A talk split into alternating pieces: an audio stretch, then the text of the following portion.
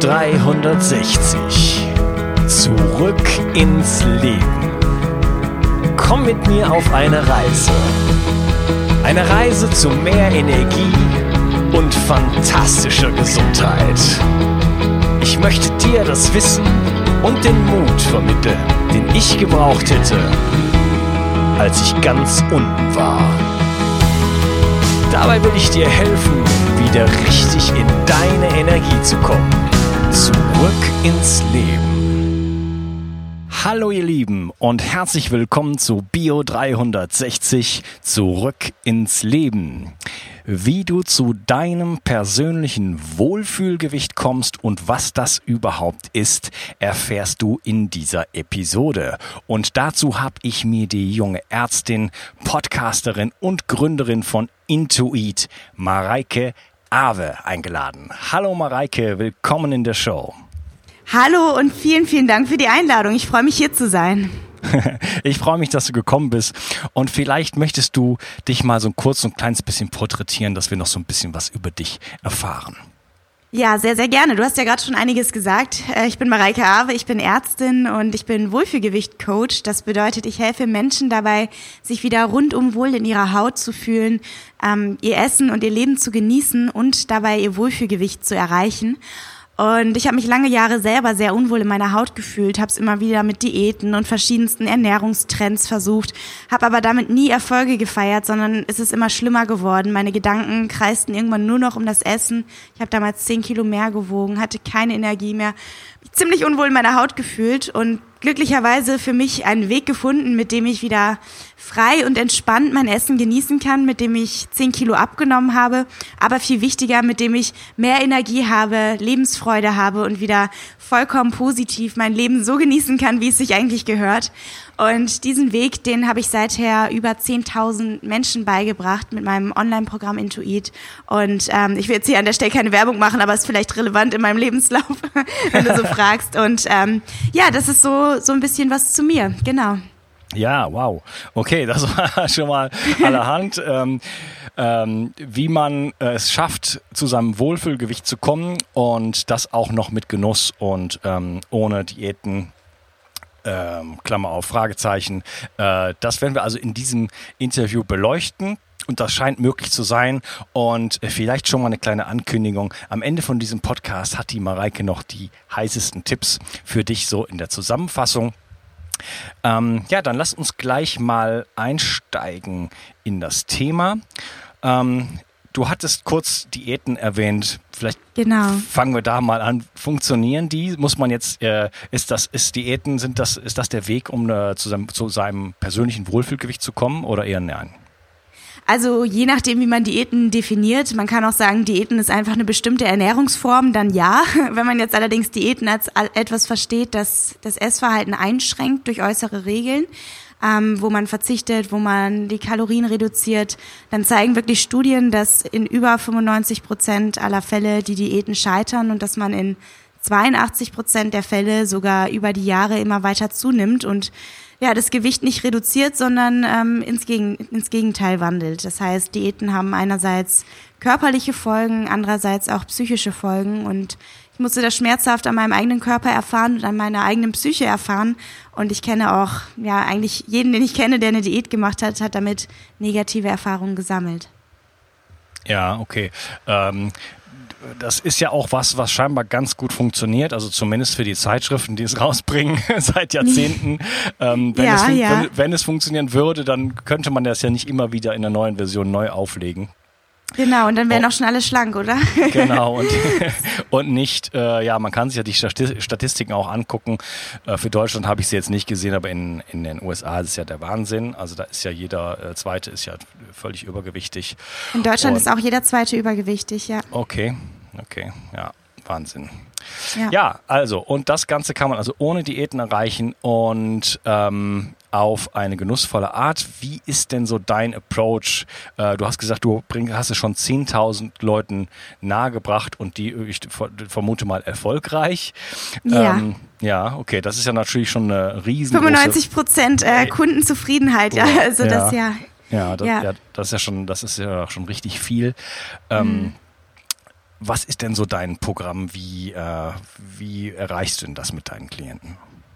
Ja, ähm, letztendlich ähm, ist es so, dass man ja bei Diäten immer gegen den Körper arbeitet und dass man gar nicht schaut, ähm, woher oder was habe ich überhaupt für ein Essverhalten und wie kann ich das meine Gewohnheiten umstellen. Und letztendlich das, was wir machen oder was ich auch für mich erfahren habe, ist, dass der einzige langfristige Weg ist, dass man mit dem Körper zusammenarbeitet und nicht gegen ihn. Das heißt, ähm, letztendlich arbeitet man ja bei Diäten, wenn man jetzt die klassischen Diäten sieht, häufig gegen den Körper. Man versucht auf bestimmte Dinge zu verzichten, man versucht ähm, bestimmte Kalorienreduktion zu machen und dadurch hat man ähm, einerseits körperlich die Folge, dass man irgendwann, wenn man jetzt zum Beispiel sich die ganze Zeit Kohlenhydrate verbietet oder wenn man sich die ganze Zeit Eiweiße verbietet oder was auch immer, dass man dann irgendwann Entzugserscheinungen hat körperlich und der Körper ähm, natürlich dafür sorgen möchte, dass er überlebt und sich mit einem äh, Fressanfall rächt.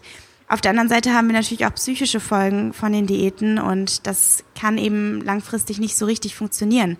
Und das intuitive Essen ist eben das Gegenteil von einer Diät. Das heißt, du hörst wieder auf die natürlichen Signale deines Körpers. Sprich, du achtest darauf, wann habe ich Hunger, wann bin ich satt, was tut mir gut und ähm, ja, wie kann ich auch das Essen überhaupt bewusst mal wahrnehmen und auch meine Reaktion, meine körperliche Reaktion wahrnehmen. Und ähm, ja, ich sage nicht, dass es der einzige Weg ist, der für jeden zum Erfolg führt. Es ist der Weg, der mir eine unfassbare Freiheit geschenkt hat, wobei ich ehrlich sagen muss, dass alleine diese diese vier Dinge, die ich gerade genannt habe, also Essen, wenn man hungrig ist, aufhören, wenn man satt ist, das Essen, was der Körper einem sagt und achtsam essen, dass das ähm, letztendlich nur ein kleiner Teil ist, da wir über 90 Prozent von allen Entscheidungen, die wir jeden Tag treffen, unbewusst treffen. Und wenn wir unsere Verhaltensmuster ändern wollen, dann müssen wir unsere unbewussten Verhaltensmuster ändern, um eben die 90 Prozent auf unserer Seite zu haben. Und das ist auch der Grund, warum ich mich so intensiv mit dem mentalen Training beschäftigt habe. Das heißt, äh, letztendlich kannst du dir das vorstellen, für jede deiner Gewohnheiten gibt es eine Nervenbahn in deinem Gehirn, wie so ein Trampelpfad. Und je häufiger du den benutzt hast, umso fester ist die Gewohnheit. Und letztendlich, wenn du deine Gewohnheiten umstellen musst, dann musst du die alten, hinderlichen Trampelpfade abbauen, zum Beispiel Stressessen, emotionales Essen oder auch das chronische Diät halten und neue positive Trampelpfade aufbauen. Also zum Beispiel, dass du lernst, wie du mit deinen Gefühlen umgehst, dass du dich wieder wohlfühlst, dass du Hunger spüren kannst, Sättigung spüren kannst. Und all diese Dinge, die kannst du eben durch das mentale Training lernen. Und das ist auch der Grund, warum ich mich so intensiv damit beschäftigt habe. Man könnte ja meinen, als Wissen, also ich bin ja Wissenschaftlerin, könnte man ja meinen, äh, was will sie denn mit mentalem Training? Letztendlich ist es sehr, ja, auch erwiesen, zumindest an zum Beispiel Leistungssportlern, jeder macht mentales Training. Auch die Hypnose wird immer mehr im medizinischen Rahmen ähm, angewandt. Ich bin zertifizierte Hypnotiseurin. Ich habe mich im Bereich NLP weitergebildet und damit konnte ich einfach meinen Teilnehmern und mir selber auch wahnsinnig weiterhelfen, diese Dinge alle auf eine neue Art zu betrachten, neue Gewohnheiten zu etablieren und dadurch ein vollkommen neues Lebensgefühl zu bekommen. Ja, okay. Oh, jetzt hast du so ungefähr 150 äh, Punkte genannt. An, die ich gerne, an die ich gerne anknüpfen möchte. ja, also ja, versuchen, Schritt für Schritt. in, meinem, in meinem Kopf ein bisschen ordnen und wir so ein bisschen Step by Step gehen. Also es gibt ja zum einen gibt es die äh, Diäten. Äh, ich kenne mich da jetzt in dem Sektor gar nicht so aus, aber zum Beispiel gibt es die Kohlsuppendiät und dann gibt es äh, was weiß ich äh, von mir aus nur Apfel oder nur Eier oder irgendwie sowas. Genau, äh, frisst genau, die Hälfte genau. Diät und solche Geschichten. Und dann gibt es natürlich auch Ernährungsformen. Da weiß ich jetzt gar nicht, ähm, äh, wo da so die Grenze liegt von der Ernährungsform zur Diät, weil du hattest zum Beispiel gesagt, na ja, ähm, dann machen die Leute, äh, essen keine Kohlenhydrate mehr und dann irgendwann rächt sich der Körper mit Fressattacken. Ähm, ich persönlich Mhm. zum Beispiel esse auch äh, praktisch keine Kohlenhydrate, also außer in Form von Gemüse oder halt eben ziemlich selten. Aber das sind ja Und- auch Kohlenhydrate, ne? Ja, ja, das Isst du sind gar Kohlen- keine Kohlenhydrate? Ja, du isst also schon eine Kartoffel oder so? Nö. Nie. Äh, nee, nie kann ich, nee, nie, nie gibt's bei mir nicht, aber, aber Seit, seit wann, seit wann isst du keine Kohlenhydrate mehr? Ähm, also wie gesagt, on and off und so weiter, äh, aber seit circa zwei Jahren. Seit zwei Jahren Hm? isst du keine Kohlenhydrate. Ja, also ich esse Tonnen von Gemüsen und äh, roh, also äh, Rohkost, Salate und so weiter, ähm, die es auch in sich haben. Und Ja. äh, wie gesagt, Gemüse und dann äh, ja, Proteine und gute Fettquellen dazu. Ja. Aber ich esse sehr Ja, selten, wie gesagt selten, sowas wie Kartoffeln oder so, dann eher mal eine Süßkartoffel. Und es gibt natürlich Mhm. auch Ausnahmen, wo ich dann mit meiner Tochter oder zu irgendwelchen Anlässen dann auch einfach mal esse, was es halt so gibt. Ja. Und was ist mit Obst? Obst, äh, ja, aber äh, begrenzt. Also eher so Blaubeeren, Himbeeren. Äh, ich war gestern, ähm, waren wir in den Bergen, in den Pyrenäen, haben da kleine, ähm, haben ähm, Blaubeeren gesammelt und ähm, Walderdbeeren. Hm, Ja, schön. aber das sind, das sind ja auch alles Kohlenhydrate. Das heißt, dein Körper bekommt ja schon Kohlenhydrate von dir zur Verfügung. Genau, in, in, in, in relativ geringer Menge, ja. Aber der Okay. Körper, ja, okay. Ähm, Hast du, hast du manchmal das Gefühl, dass du darauf Appetit hast?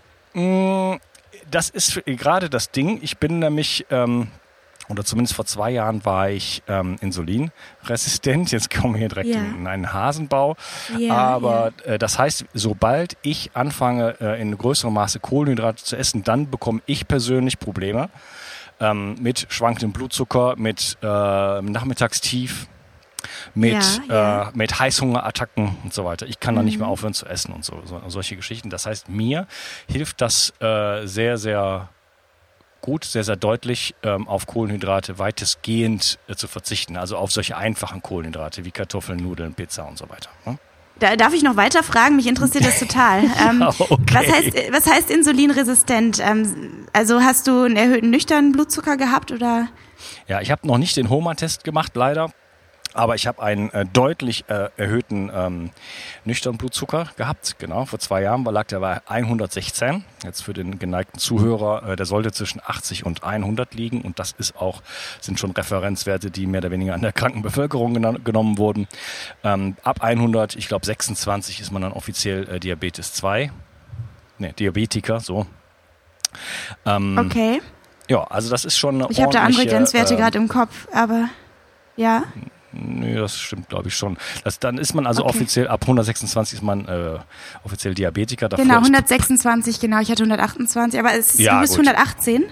Äh, 116, ja, also Das, 116, so genau sind die, sind die Sachen sowieso nicht und das ist ja auch von Tag zu Tag ein bisschen unterschiedlich. Das Ja, ist klar. mittlerweile natürlich viel, viel besser geworden. Ja. Aber äh, ja, jetzt wo wir schon in dem Hasenbau sind, ich habe ähm, eine Reihe von äh, Glukosetoleranztests gemacht vor äh, Ja. zwei, drei Wochen, äh, um ein bestimmtes Programm zu testen.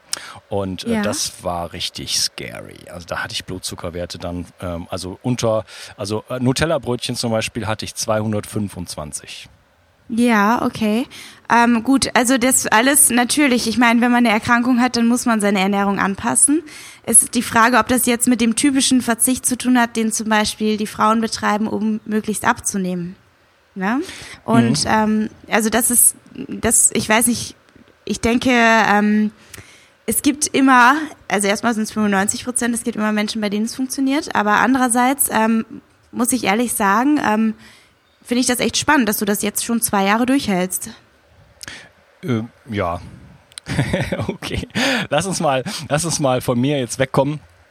Und ähm, was mich interessiert, ist, ähm, es gibt halt verschiedene Ernährungsformen, auch wie die ketogene Ernährung, äh, Low Carb, Paleo und so weiter. Ähm, aber dein Ansatz, also wenn ich das so rausgehört habe, ist die intuitive Ernährung. Das heißt, du sagst, wenn ich dich jetzt mal auch bitte ein paar Worte noch vielleicht zusätzlich in den Mund lege, Ja. ähm, dass, äh, die, dass das alles was ich jetzt genannt habe und vieles weitere mehr, dass das Konzepte sind, die letzten Endes vielleicht irgendwo einen biologischen Ursprung haben, aber auch sehr, sehr kopfbasiert sind und dass die uns eventuell vielleicht gar nicht so dienlich sind, wie sie den Anschein haben. Verstehe ich dich da richtig? Ja, also es ist ja letztendlich ähm, in den meisten Fällen so, dass eben diese 90 Prozent des Unterbewusstseins irgendwann stärker sind. Das heißt, man fällt zurück in die alten Verhaltensmuster auf der einen Seite. Es, ich glaube, es gibt drei Gründe, warum Diäten scheitern, wenn, wenn das die Frage ist. War die Frage, so habe ich das richtig verstanden? Also ob, Ähm. ob du nochmal hören möchtest, ähm, warum Diäten scheitern. Entschuldigung, es hat hier 36 Grad. es ist äh, sehr, sehr warm. und die Verbindung ist ja auch gerade, äh, wir haben heu- heute technische Schwierigkeiten ein wenig. Ja, Ähm, ja, leider, leider. Genau. Ähm, ja, schieß einfach mal los. Wie sieht das aus mit den Diäten? Die, Du hast gerade angesetzt.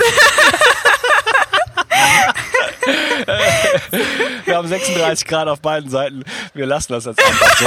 Also, ich habe dich gefragt, so, also, Mareike, Mareike, ob äh, dein Ansatz, du hast vom intuitiven äh, Essen gesprochen und ob wir uns nicht mit, äh, mit ketogener Ernährung, mit Low Carb, mit Paleo, mhm. mit was weiß ich was, mit Veganismus, mit Vegetarismus, mit all dem, was es da gibt, mit ähm, äh, makrobiotischer Ernährung, ob wir, ob das nicht Dinge sind, die letzten Endes vielleicht, zwar eine, vielleicht irgendwo eine Bedeutung haben, auch auf äh, physiologischer Ebene, aber doch auch vielleicht verkopfte Dinge sind und das dass wir uns vielleicht mhm. da gar nicht so einen großen Gefallen tun wenn wir solche Programme, ja. solche Ideen ja, befolgen ja, und ob dein Ansatz jetzt ist, halt wirklich auf den Körper zu hören und dafür ein Gespür zu entwickeln. Ja, ja. Also da würde ich, also da gehe ich gleich direkt drauf ein. Ich möchte allerdings noch vorher was zu dir ähm, sagen, zu dir selber. Ich weiß, du hast gerade davon abgelenkt oder weggelenkt sozusagen, aber ich möchte da schon noch was zu sagen. Und zwar ähm, denke ich, dass es schon was anderes ist, ob man jetzt mit der Intention das macht, dass man jetzt eine restriktive Diät macht, um möglichst schnell, möglichst viel abzunehmen, oder ob man irgendein Diätprogramm macht oder ähnliches, oder ob man eben sagt, ich habe jetzt gesundheitlich äh, einen erhöhten nüchternen Blutzuckerspiegel und treffe diese Entscheidung aufgrund meiner Gesundheit, was natürlich auch eine ganz andere Motivation ist. Wenn man das jetzt auf psychologischer Ebene hm, be betrachtet, ist es ja so, dass bei Diäten häufig der Ansatz ist, ich mag mich nicht, ich hasse meinen Körper und ich will abnehmen. Und ähm, bei dir jetzt zum Beispiel ist ja der Ansatz, ich liebe meinen Körper und darum mache ich das. Und ich denke, dass da ein ganz, ganz wichtiger psychologischer Unterschied ist zwischen diesen beiden Dingen und deswegen deine Ernährungsform wahrscheinlich auch längerfristig funktioniert. Und ähm, ich glaube, dass das tatsächlich der Unterschied sein kann. Ja, so, also das, ja wobei, ähm, genau, wobei äh, ist, also ich esse alles das, von dem ich in diesem Moment glaube, dass es für mich das Beste ist. Wenn du mir morgen ja, erzählst, du, du ja, hast dich geirrt und es ist tatsächlich Pizza, was man essen muss, und zwar von morgens bis abends, dann habe ich kein Problem, dann ändere ich das. Ich weiß, wenn ich das drei Wochen lang esse, dann schmeckt mir das wieder.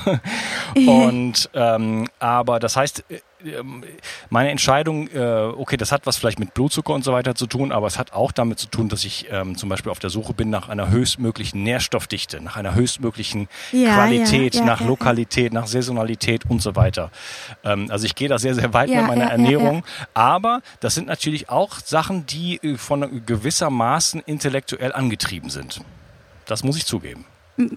Ja, aber ähm, trotzdem ist ja, ich glaube halt, dass ein Hauptgrund der Diäten ist, dass halt die Menschen das machen, um abzunehmen und um ihren Körper quasi um gegen ihren Körper zu kämpfen. Also dieser Ansatz gegen sich selber. Und ich glaube, bei dir ist es so, dass du ja versuchst, die bestmöglichen Entscheidungen für deinen Körper zu tre ja, treffen. Auf jeden Fall. Und ähm, das ist ja ein riesiger Unterschied vom Mindset her. Okay. Und wenn du die meisten Frauen fragst, die eine Diät machen, die sagen, ich fühle mich hässlich, ich fühle mich dick, ich mag meinen Körper nicht, darum mache ich eine Diät. Ja, verstehe ich.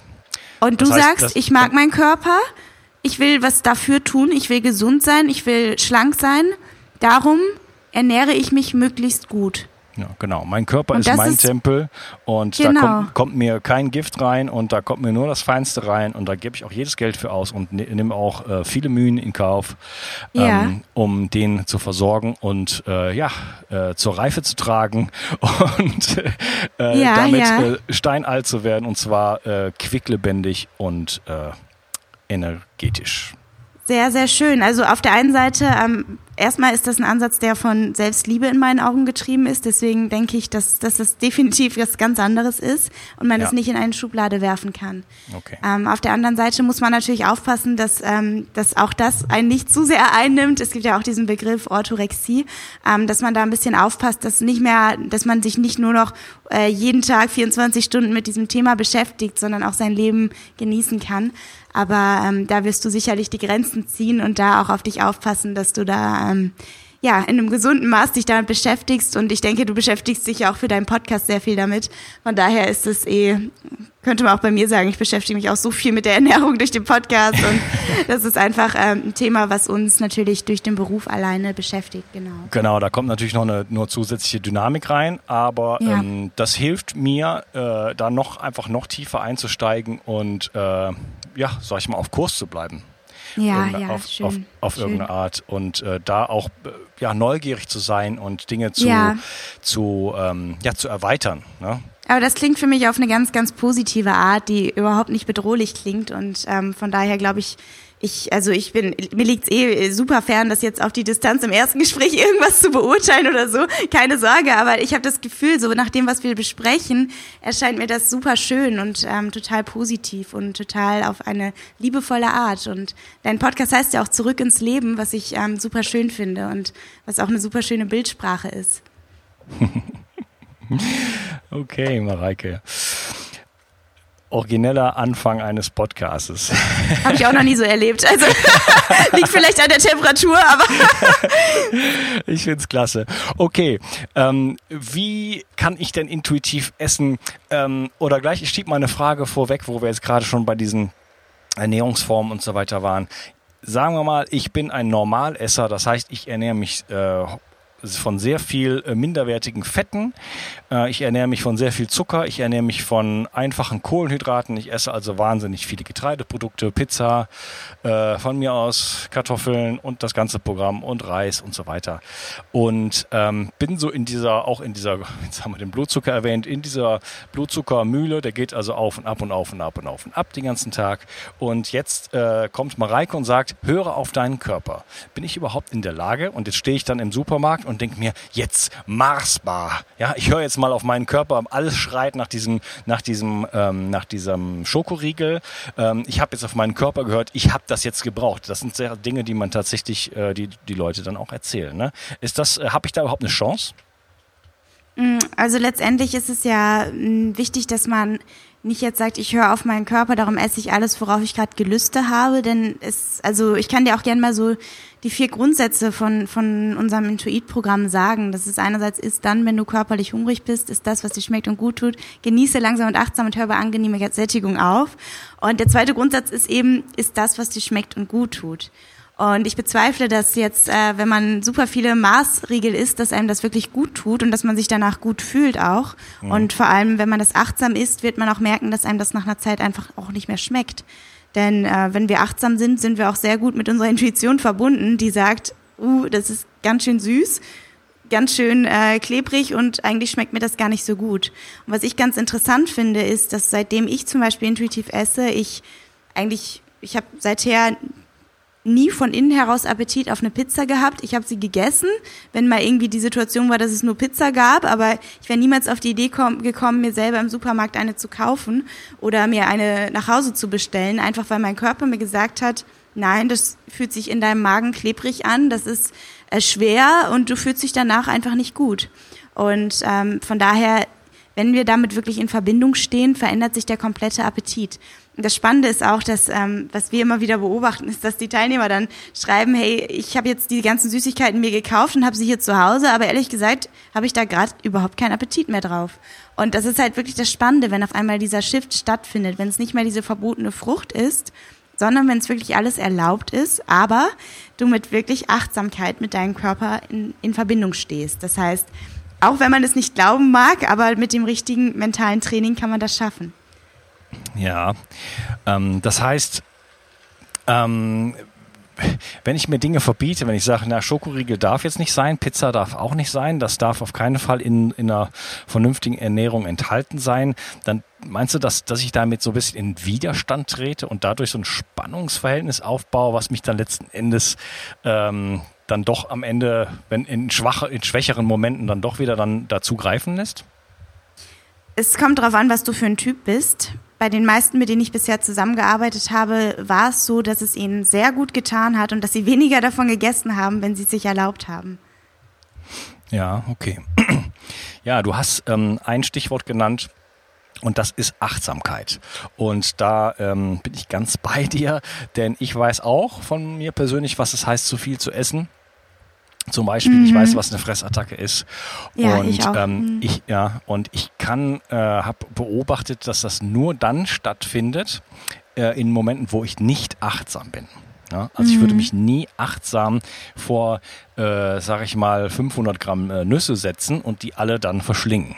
Ja, ja. ja das mache ich nur, wenn ich äh, die irgendwo neben mir liegen habe und mir die, während ich arbeite oder irgendwas anderes mache, so einfach so äh, unbewusst in den Mund stopfe und genau. dann irgendwann hingucke und dann so, oh, jetzt hast du einfach mal eben 1000 Kalorien auf dein Mittagessen noch äh, drauf, oben Ja, drauf ja, gelegt. Ähm, das heißt, äh, das ist für dich, ist das für dich ein ganz, ist das ein elementarer Bestandteil von, von intuitivem Essen, die Achtsamkeit? Absolut, absolut. Ohne die Achtsamkeit ist es fast unmöglich. Ja. Weil eben man durch dieses Nicht-Achtsame, wer kennt das nicht? Man sitzt im Kino, hat eine Popcornpackung auf dem Schoß und äh, auf einmal ist, greift man auf den Boden. oder ähm, ja, die Chips vom Fernseher oder auch die Nüsse beim Arbeiten. Das, wenn man unachtsam ist, dann kann man nicht wirklich Sättigung wahrnehmen. Mhm, okay. Fernseher, Kino sind für mich alles äh, sehr weit weg. Diese Für mich auch, aber das sind so die typischen Beispiele. Okay. ähm, wie komme ich denn jetzt dazu, ähm, überhaupt Achtsamkeit in mein Leben zu integrieren? Was heißt das genau? Wie muss ich mir das jetzt vorstellen, wenn ich damit jetzt noch nicht viel anfangen kann? Wie kann ich Achtsamkeit in, meine, in meine Ernährung reinbringen? Also zum einen, indem man wirklich anfängt, mal darauf zu achten, habe ich gerade überhaupt körperlichen Hunger. Ähm, also wirklich meine Achtsamkeit für die Hunger- und Sättigungssignale entwickeln. Dann hilft es, wenn man sich zum Essen, wenn man das Essen zu einer bewussten Tätigkeit macht. Du hast gerade dieses schöne Beispiel genannt. Und es ist extrem hilfreich, wenn man sich zum Beispiel, wenn man wirklich dann auch Hunger hat, wenn man sich dann hinsetzt und auch wirklich nichts nebenbei macht, also Handy aus, das Buch weglegt und so weiter. Und ähm, einfach mal bewusst schmeckt, die Geschmacksnuancen wahrnimmt, die Geschwindigkeit extrem herunterfährt. Die meisten Menschen essen sehr schnell und dadurch ähm, können wir auch die Sättigung nicht so richtig wahrnehmen, weil eben unsere ganzen Sinnesorgane nicht mehr richtig involviert sind. Und ähm, ja, das sind so die ersten Schritte hin zu einer körperlichen Achtsamkeit. Auch bei der Bewegung hilft es, wenn man achtsam ist. Und ähm, ja, das, das ist ein hilfreicher Punkt auf jeden Fall. Ja, du hattest gerade äh, richtigen Hunger genannt. Äh, woher weiß ich denn, ob ich richtigen Hunger habe? Mein, mein, Opa immer, den- mein- Opa hat Bitte? immer gesagt, du weißt, äh, Kind, du weißt gar nicht, was richtiger Hunger ist. Äh, Das ist Appetit, was du hast. Damals im Krieg, äh, da haben wir Hunger gehabt und du weißt das gar nicht. Und Ja, ja. ja, da ist, Das ist- natürlich, da ist natürlich was dran, denn ich kenne, weiß auch von mir selber, ich faste auch relativ häufig und so weiter, mache intermittierendes Fasten. Das heißt, ich kann schon auch unterscheiden zwischen, ich könnte jetzt was essen und äh, ich habe richtig Hunger, mein Magen knurrt von, von, von aus aller Tiefe sozusagen. Ähm, wie kann man das dann unterscheiden? Ähm, ja, also letztendlich ähm, ist es so, dass es einerseits gibt es den körperlichen Hunger, der in deinem Körper entsteht, den du auch körperlich spüren kannst. Ähm, dann gibt es den äh, psychischen Hunger und die beiden musst du eben auseinanderhalten können. Ähm, der körperliche Hunger wird tatsächlich auch vom Appetit begleitet und wenn du wirklich mit deinen Hunger- und Sättigungssignalen in Verbindung stehst, dann wirst du merken, dass der Appetit stärker ist, wenn du hungriger bist. Es gibt auch diesen schönen Spruch, ähm, Hunger, wie heißt der nochmal? Hunger, Hunger treibt's rein. und ähm, dass du wirklich, wenn du hungrig bist, so gut wie alles essen kannst. Und wenn du, ähm, ja, wenn du satt bist, schmeckt's auf einmal nicht mehr so gut. Und das heißt, es steht schon in Verbindung. Allerdings gibt es auch viele emotionale Faktoren. Letztendlich kann, kann man es ganz einfach zusammenfassen. Körperlicher Hunger entsteht nach und nach, der wird nach und nach stärker. Mm, Der macht sich durch körperliche Signale bemerkbar, zum Beispiel Magenziehen, Magenknurren, Magengrummeln, leichtes Schwächegefühl, manchmal auch leichte Kopfschmerzen, Konzentrationsschwierigkeiten. Und psychischer Hunger, der kommt ganz plötzlich, ist meistens auf spezifische Lebensmittel gerichtet, wie zum Beispiel der Maßriegel. Ähm, der körperliche Hunger, der wird, lässt sich durch viele verschiedene Lebensmittel befriedigen. Und der psychische Hunger, der ist ja manchmal auch an die Situation angepasst. Zum Beispiel viele haben bei Stress eher Appetit auf eher harte, crunchige Dinge und bei seelischen Problemen, also Einsamkeit zum Beispiel eher so süße, cremige Dinge. Dann ähm, ist der seelische Hunger lässt sich nicht durch Essen befriedigen. Das heißt, du wirst niemals satt, wenn du aus emotionalen Gründen isst. Und ähm, ja, das sind so die wichtigsten Unterscheidungsmerkmale. Ja, okay. Das heißt, ich könnte mich vielleicht testen, selber testen und würde mir eine total unattraktive Mahlzeit machen, mir die da hinstellen und äh, die, wenn ich in dem Moment, wo ich die wirklich aufesse, weiß ich dann, dass das ein Moment des Hungers war. Du kannst auch einen gedanklichen Test einfach machen und dich Ja. fragen, ähm, ist es jetzt wirklich super spezifisch auf die Torte von Oma gerichtet? Dann ist es eher, ist es wahrscheinlich emotional. Und wenn es jetzt ähm, eher so ist, dass du denkst, ja, ich habe Hunger, ich könnte jetzt in die Mensa gehen und entweder Menü eins oder zwei essen, dann ähm, ist es wahrscheinlich körperlicher Hunger. Menü eins oder zwei. Okay. ähm, wir haben ja äh, solche kulturellen ähm, Rahmenbedingungen, sag ich mal. Die nennen ja. sich Frühstück, Mittagessen, äh, vielleicht Abendessen oder Kaffee und Kuchen. Ähm, in anderen Kulturen zum Beispiel ist das ganz normal. Da gibt's in Spanien gibt's Merienda oder äh, in Frankreich mhm. L'heure de goûter äh, wo mhm. man dann halt nochmal irgendwie auch was Süßes zu sich nimmt. Muss man jetzt also mhm. nicht mit Oma und Opa am, am, am Kaffeetisch sitzen. Äh, das sind also im Grunde genommen vier Mahlzeiten vielleicht mhm. sogar noch eine fünfte, wenn man dann noch äh, nach dem Abendessen noch einen, einen drauflegt. Ähm, mhm. Das heißt, viele Menschen essen zu bestimmten Tageszeiten und ähm, äh, ist das nicht kontraproduktiv, um äh, intuitiv zu essen? Ähm, letztendlich ähm, kommt es immer darauf an, wenn du jetzt, ähm, sagen wir mal, du willst das intuitive Essen wieder erlernen, dann ist es hilfreich, wenn du erstmal versuchst, wirklich nur auf deine Hunger- und Sättigungssignale zu achten. Das heißt, da ähm, kann es sehr hilfreich sein, wenn du zum Beispiel mit dem Frühstück erstmal einfach mal so lange wartest, bis du wirklich einen körperlichen Hunger spürst. Das kann teilweise erst um 12 Uhr mittags sein. Und da sehen wir auch, dass der Körper manchmal von selber auch intermittierend fasten möchte, was ganz spannend ist. Und ähm, wenn du jetzt allerdings ähm, ja das schon länger machst, wenn du eine Familie hast, wo du zum Beispiel mittags kochst, dann ist es sicherlich auch nicht schlimm, wenn du mal zu einer festen Essenszeit isst, weil du deinen Hunger auch planen lernst. Das heißt, es ist nicht entweder schwarz oder weiß, hungrig oder nicht hungrig, sondern ähm, der wird ja, wie gesagt, nach und nach stärker. Und wenn du zum Beispiel nur einen kleinen Hunger hast, dann kannst du eine kleinere Portionsgröße essen, bis du angenehm gesättigt bist. Das heißt, du bekommst eine ganz neue Achtsamkeit dafür, was dein Körper wirklich braucht. Also wie viel auch. Ja, ja und okay. wann. Aber, aber vielleicht habe ich ja dann auch sowieso gar, gar keinen Hunger beim Mittagessen oder beim Abendessen. Ähm, dann bräuchte ich ja eigentlich auch keine kleinere Portion zu essen. Ich mache solche Sachen auch, dass ich schon mal abends esse und denke, na ja, jetzt hast du eigentlich keinen Hunger, jetzt esse ich mal so ein bisschen was und so weiter. Eigentlich ist das Quatsch. Aber man hat dann oftmals, äh, oder ich rede mal von mir, ähm, solche Ideen wie, naja, wenn ich jetzt äh, diese Mahlzeit nicht zu mir nehme, dann ha habe ich sicherlich später Hunger und dann passt das nicht mehr in mein Programm hinein. Wie sieht das denn mit solchen gesellschaftlichen Konventionen aus? Ähm, wenn ich jetzt, wenn ich intuitiv esse und sage, nee, ach nee, heute zum Mittagessen möchte ich eigentlich nichts und dann die Familie isst dann und man sitzt dann und so, nein, äh, ich esse es erstmal nichts, aber dafür dann um halb drei, na, äh, kommt man da nicht so in, äh, in so eine andere Bedrulle? Hm, letztendlich muss man immer überlegen, ähm, wie sind meine Prioritäten? Ist es jetzt jeden Tag diese Situation oder ist es eine Ausnahme? Und letztendlich muss man das auch so ein bisschen individuell entscheiden. Also es gibt Menschen, die sagen dann, okay, ich will das jetzt wirklich erstmal ganz stark für mich ausprobieren. Ich meine, es gibt ja auch diese natürlichen intuitiven Esser, die das seit ihrer Geburt so machen, die dann auch manchmal einfach keinen Appetit haben. Aber letztendlich ist durch das intuitive Essen auch, ähm, kannst du zum Beispiel schon abschätzen, wenn du, also wenn du jetzt den ganzen Morgen zum Beispiel nichts gegessen hast, dann ist es bei den meisten so, dass sie gegen Mittag spätestens Hunger haben und dann auch was essen können. Das heißt, du kannst es schon planen. Du kannst auch zum morgens zum Beispiel, wenn du weißt, mittags gehen wir groß essen und du weißt, ich habe morgens schon riesen Hunger und ich sollte jetzt was essen, dann isst du eben morgens was, aber vielleicht isst du dich nicht ganz komplett pappsatt, sondern du isst halt so viel, dass du dich wieder einigermaßen wohlfühlst und dann gegen Mittag wieder Hunger hast.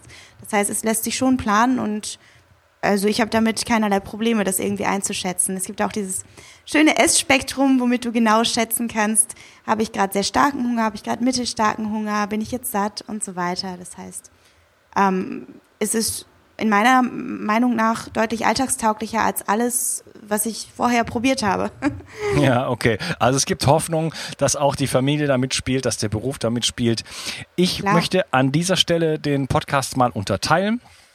Und ähm, ja, wir haben schon über so einiges gesprochen. Wir sind so ungefähr bei zwei Prozent meiner Fragen angelangt. ähm, wir werden uns im nächsten Teil ein bisschen unterhalten ähm, über das mentale Training, das du jetzt schon mehrfach angesprochen hast. Wir reden über Kaloriendefizit. Äh, wir reden über so Sachen wie Disziplin und äh, vielleicht auch Hormone und Sport und Glaubenssätze und vieles mehr. Ich danke dir erstmal, dass du für heute in der Show warst und wir hören uns gleich wieder. Ciao. Vielen Dank. Ich möchte dir etwas schenken. Und zwar habe ich dir einen Audiokurs aufgenommen, wo ich dich in sieben Schritten zu mehr Energie und fantastischer Gesundheit führe. Das Einzige, was du tun musst, ist unten in der Description auf den Link zu klicken, dich dort einzutragen und dann bekommst du von mir kostenfrei diesen Audiokurs nach Hause geliefert. Wenn du das Gefühl hast, dass ich heute deinen Tag ein bisschen schöner gemacht habe, dann möchte ich dich einladen, auch meinen Tag etwas zu verschönern und auf iTunes zu gehen und für mich dort eine 5-Sterne-Bewertung und eine Rezension zu hinterlassen. Da würde ich mich riesig freuen und ich wünsche dir einen wunderschönen Tag. Bis dann, dein Onkas. Ciao. Bio 360 Zurück ins Leben. Komm mit mir auf eine Reise. Eine Reise zu mehr Energie und fantastischer Gesundheit. Ich möchte dir das Wissen und den Mut vermitteln, den ich gebraucht hätte, als ich ganz unten war. Dabei will ich dir helfen, wieder richtig in deine Energie zu kommen. Zurück ins Leben.